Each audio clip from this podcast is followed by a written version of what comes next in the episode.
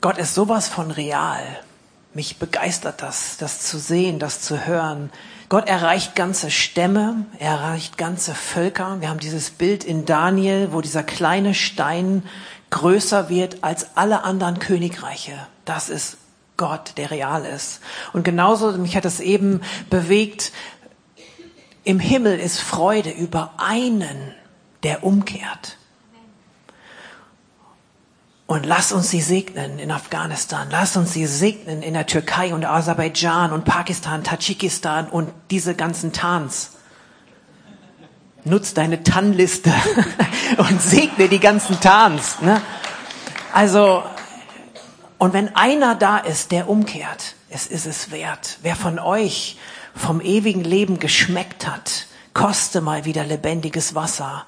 Es ist so eine Not, wenn einer Gott nicht kennt. Und Gott möchte nicht, dass auch nur einer verloren geht.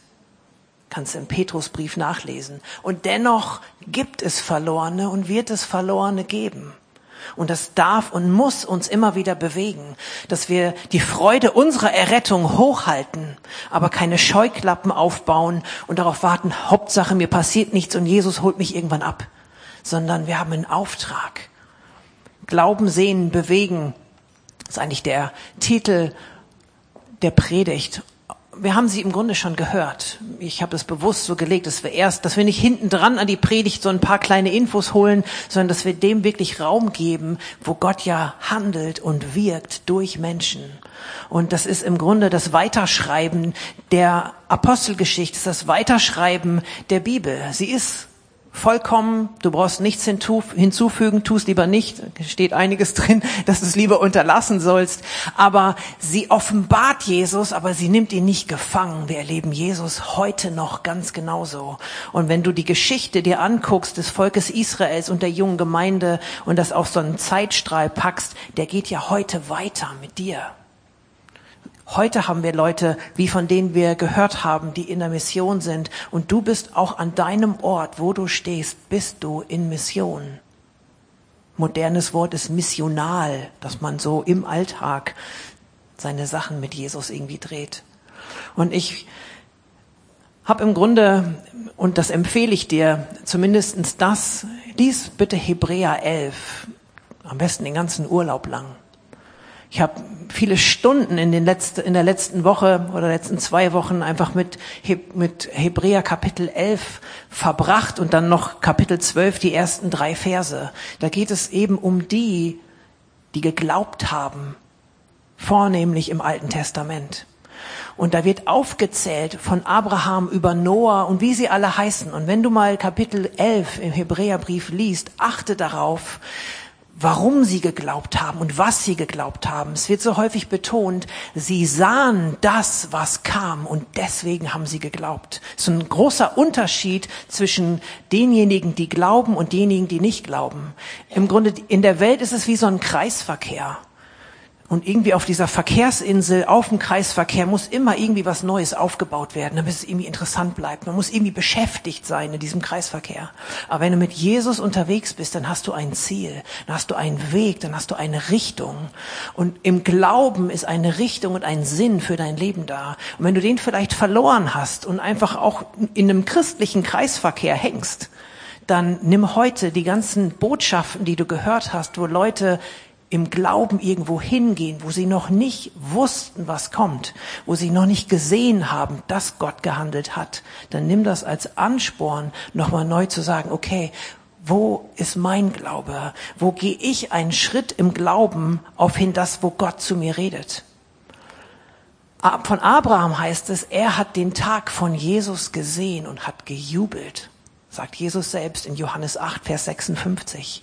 Abraham sah meinen Tag und er jubelte darüber. Und das ist auch Noah, er hat eine Arche gebaut, weil er sah kommen, was Gott tun wollte. Und alle haben gedacht, was ein Idiot, hier ist nicht mal Wasser und der baut eine Arche. Aber er sah, was kam. Und deswegen möchte ich uns Mut machen, dass wir uns neu in diesen Tagen, in diesen Wochen, fall bitte bloß nicht ins Sommerloch, sondern nimm es als ein Sommerhoch und lies Hebräer 11 und frag Gott, was darf ich sehen? Wo sind meine Augen, meine geistlichen Augen, wo sind sie geöffnet oder wo sind sie verklebt und wo sehe ich nicht? Weil diejenigen, die geglaubt und gesehen haben, sie haben was bewegt und sie haben Gott erlebt. Und Gott ist so real und es geht um ihn in unserem Leben. Und es geht darum, dass einer in deinem Umfeld, in unserem Umfeld umkehrt und zur Erkenntnis der Gnade kommt. Das ist, Gott liebt jeden Menschen. Und er ist für jeden gestorben, egal wie weit er weg ist. Aber es ist unser Auftrag, im Glauben Schritte zu gehen. Er könnte alle Engel schicken, die allen Menschen äh, erscheinen und sagen, hey, ich bin ein Engel, freak out, glaub an Gott, zack, und die machen das. Aber er hat, das ist nicht sein Plan. Sein Plan ist immer sind Menschen gewesen. Partnerschaft mit dir und mit mir. Und da können wir uns auch nicht darauf ausruhen, okay, der Michael, der dreht da seine Dinge in der Türkei, Aserbaidschan, der regelt ja fast für alle uns die Sachen mit, cool.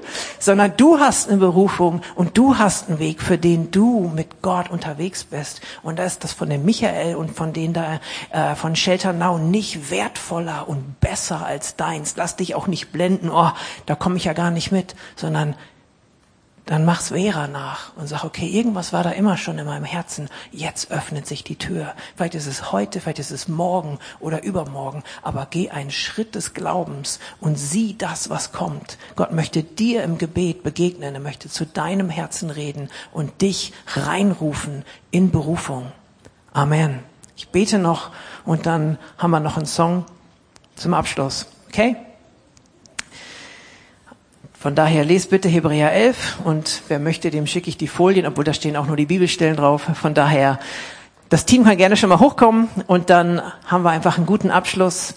Und steh einfach auf. Ich bete noch mal einmal da rein, dass du auch das mitnehmen kannst, dass du jetzt nicht nur überfahren bist von Infos, sondern dass du im Geist was mitnehmen kannst, wo Gott zu dir redet, dass du Glauben sehen und wirklich was bewegen kannst in deinem Umfeld.